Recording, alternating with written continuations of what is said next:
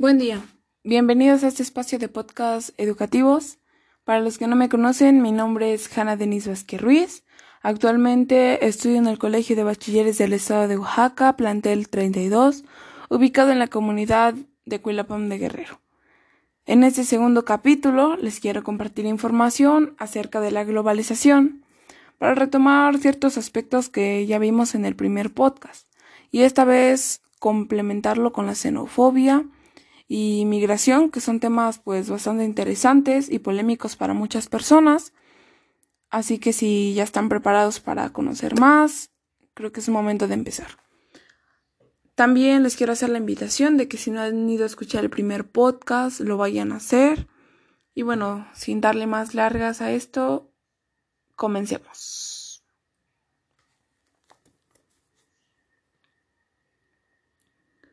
Como ya lo habíamos mencionado en el primer podcast que tratamos de la globalización, este es un medio por el cual nosotros pues nos podemos conectar, comunicar con personas o con lugares de muchas partes del mundo. También sabemos ya que con la llegada de la globalización empezaron a surgir muchos beneficios para cierta parte de la población, también problemas, inconformidades o más bien situaciones que, bueno, tienen algunas personas. Unas de ellas son la xenofobia y la migración. Antes de explicar en qué consisten estos temas, quisiera dar un poco de mi punto de vista y decir, recalcar que todos estos temas son muy delicados realmente de tocar para muchas personas. En ningún momento quiero ofender a alguien con mi punto de vista. A final de cuentas, todos pensamos de una manera diferente, se tiene que respetar. Entonces, bueno, ahora sí, vamos a empezar esto preguntándonos algo. ¿Por qué sigue siendo tan poderosa la xenofobia alrededor del mundo? Porque lo es. Pero también tenemos que saber antes ¿Qué es la xenofobia? La xenofobia proviene del griego xenos, ajeno, extraño, extranjero, y phobos, miedo, fobia, aversión. Esto es al rechazo y o discriminación del que viene de fuera del grupo de pertenencia. Esencialmente del grupo de pertenencia de una nación, un país. Lo llamamos xenofobia, más que al odio al extranjero. La xenofobia es un miedo a lo que creemos que el emigrante pueda representar, es decir, una amenaza. ¿Por qué lo vemos de esta manera? Porque al nosotros no saber cómo es la persona de un lugar, nos queremos hacer a la idea que todos son así. He escuchado muchas veces el término todos los mexicanos son groseros y potencialmente violadores. Yo sé que yo no lo soy. Sé que posiblemente mi tía no lo es, mi tío no lo es. Pero al utilizar un término tan excluyente, los demás países se hacen una idea de nosotros, de que somos unos marranos, unos igualados, unos groseros, unos violadores unos agresores. ¿Y qué hacemos nosotros? Hacemos exactamente lo mismo. ¿Qué decimos? Cuando vemos a una persona alta, de piel clara, cabello rubio, ojos azules, verdes, no decimos es extranjero, decimos es gringo. Estamos haciendo una suposición. Y no, no todos los extranjeros son así. No todos los estadounidenses. Lo mismo sucede con los coreanos, los japoneses y los chinos. Comen rata. Son términos demasiado xenofóbicos, racistas y clasistas, además no solamente xenofóbicos ya. Entonces, buscamos todo el tiempo estar ofendiendo y atacando indirectamente a un país, a un grupo de personas. Quiero pasar al tema ahora de los migrantes, pero antes con una frase que tengo a la mano. Negar la sanidad a un inmigrante no es austeridad, sino xenofobia y clasismo. La migración, pues como saben, vamos a empezar desglosando esto. Eh, la migración es una actividad inherente al hombre mismo, pues a ella se le debe, en una muy buena medida, la población del mundo.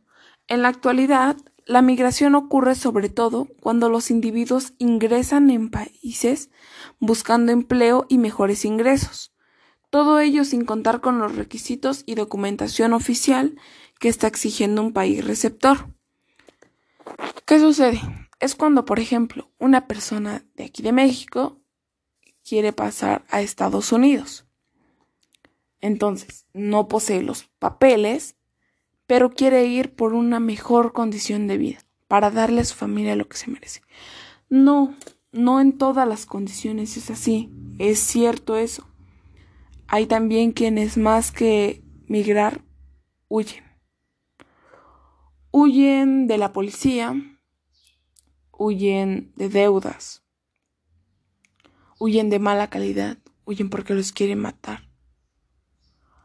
Cual sea la manera o la forma en la que ellos quieran desplazarse, no debería por qué ser juzgado, ¿no? Pero bueno, todos estos individuos, pues como sabemos, buscan una mejor calidad. Con la globalización, la migración pasa a ser un tema de carácter universal. De hecho, pues como ya se los mencionaba, era una práctica inherente al ser humano. Según investigaciones sobre el origen de la humanidad, los primeros núcleos fueron dispersándose por el mundo llegando a poblar los lugares más reconocidos del planeta. En un principio se permitió el desarrollo de la diversidad técnica y cultural, para más adelante confirmar la unidad de la especie y que se dé un intercambio de culturas, el dominio y del comercio. Tal y como lo dice José Stiglitz, lo que preocupa es que la globalización esté produciendo países ricos con población pobre. No, no nos referimos tanto al ámbito económico. Nos referimos a que las personas no aceptan a las otras por el hecho de ser un inmigrante, por el hecho de no saber qué situación vivían ellos, porque se da una especie de juzgar sin saber. Muchas veces dicen no juzgues a un libro por su portada. Tiene toda la razón esa frase. Yo no puedo decir un venezolano que venga y con todas esas características, ¿no? Que les dice. Yo no puedo decir, es así. Yo no puedo decir, se vino porque vino a robar, vino a matar. No, no puedo referirme a una persona que ni siquiera conozco. A una persona que posiblemente perdió a toda su familia, tiene una hija esperándolo y dijo, vengo por darle una mejor vida a ella. Y yo no puedo venir a juzgar eso. México tiene un papel muy estratégico en este tema migratorio. Lo he notado, lo he analizado. ¿Por qué? Porque México, eh, por la posición geográfica en la que se encuentra, se empieza a convertir en un país de origen, en un país de tránsito, destino, de retorno. Por tal razón, desde su academia se propone educar desde un enfoque de igualdad, y que los derechos humanos sean efectados para erradicar la xenofobia, el racismo, para erradicar problemas que nos afectan de alguna manera a todos nosotros. Decía Rigoberta Menchu, yo creo firmemente que el respeto a la diversidad es un pilar fundamental en la erradicación del racismo, la xenofobia y la intolerancia. ¿Recuerdan cuando mencionábamos en lo de la globalización? que gracias a los barcos, a los trenes, podíamos tener una adquisición de productos, de productos materia prima, sucede lo mismo con la migración. Está bien. En algunas ocasiones sí sucede que no se vienen las personas para bien. Pero es como en todo. Pero ¿por qué juzgarlos? ¿Por qué negarles el paso? ¿Por qué ponerles muchas trabas al momento de ingresar si todos estamos buscando a final de cuentas un bienestar? De alguna manera todos lo estamos haciendo. Ok, tal vez muchos migran por salud, por vivienda, por empleo, por desigualdad, porque en su lugar de origen los están atacando. Imaginémonos, si en el lugar de origen están atacando a las personas, ahora cómo los estamos atacando nosotros. Tampoco me dirijo a que queremos que los recibamos con flores, con halagos, porque no, tampoco son las maneras, pero sí que se respete, que se respete la diversidad, la diversidad cultural, la raza, no juzgar a las personas por raza, por orientación sexual, por sexo, por géneros. ¿Por qué hacer eso? Porque nosotros nos estamos destruyendo mismos como sociedad. Porque si nosotros apoyáramos y si nosotros desde un principio hiciéramos las cosas bien, yo creo que nos estuviéramos evitando todo este tipo de problemas. Yo, desde mi punto de vista, obviamente que estoy en contra del racismo, del clasismo. Y a pesar de estar en una casa, en un hogar, de muchísimos privilegios, porque un privilegio puede ser cualquier cosa. Desde el hecho del agua. Eso ya es un privilegio. Todas esas personas que vienen están buscando su bienestar. Tal vez ni el de ellos mismos, tal vez el de la familia. Son temas demasiado delicados de tratar, demasiado complicados y que van involucrando más y más factores, como economía, como cultura, y que se puede hacer un tema tan extenso, tan amplio, si realmente se tienen los conocimientos necesarios. Yo no digo que lo sé todo, porque no es así. Porque lo que he vivido de mi corta vida estoy dando un punto de vista. Un punto de vista que para otra persona tal vez pueda ser insignificante. Pero lo estoy dando, estoy queriendo hablar, estoy queriendo expresar lo que yo siento. Que la migración se va a dar todo el tiempo. Por más muros, por más fronteras, por más trabas que unas personas quieran poner, la migración se va a estar dando todo el tiempo. ¿Por qué no dejar que fluya? El desarrollo se elevaría demasiado. México, como lo mencionaba, no es un país que tenga unas fronteras, a diferencia de Estados Unidos, por ejemplo. ¿Por qué no se hace? No se hace porque las personas nos cerraríamos mucho, nos limitaríamos a demasiadas actividades, a demasiadas cosas que se hacen. Pero bueno, es un tema, como lo mencioné, muy amplio Creo que me alteré demasiado en estos últimos minutos. Pero es que realmente a mí sí me molesta. Me molesta que se juzgue una persona por apariencia física, por su condición socioeconómica. No, a mí no me gusta juzgar un libro por su portada. A mí me gusta leerlo, conocerlo. Y terminando eso, poder dar una conclusión. También quiero hacer una invitación de que te cuestiones absolutamente todo lo que hagas.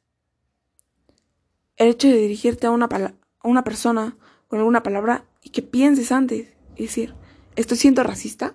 ¿Estoy siendo clasista? ¿Estoy siendo xenofóbico? Y si estás haciendo algo mal, cámbialo. Y si ya lo dijiste, pues entonces intenta no volver a hacerlo, para construir un mejor lugar, porque el cambio empieza con uno mismo. No podemos obligar a una persona a que cambie si nosotros no lo estamos haciendo antes. Yo soy Hanna Denise Vázquez Ruiz, este es mi segundo podcast y pues espero que les haya gustado realmente. Espero que congeniemos en algunas partes y tengan por seguro que yo me voy a seguir informando. No sé de qué tema pudiera yo hablar en un siguiente podcast porque quiero seguir haciéndolo. Me gusta dar mi opinión. Independientemente de que si una persona no me escuche o que me escuche solo usted, profesora, muchas gracias. Em, quiero hacerlo porque me gustó demasiado. He compartido ya el primer podcast em, con mi familia y la verdad es que los comentarios han sido muy buenos. Entonces, pues nada, muchas gracias por estar aquí y me ayudarían bastante compartiéndolo.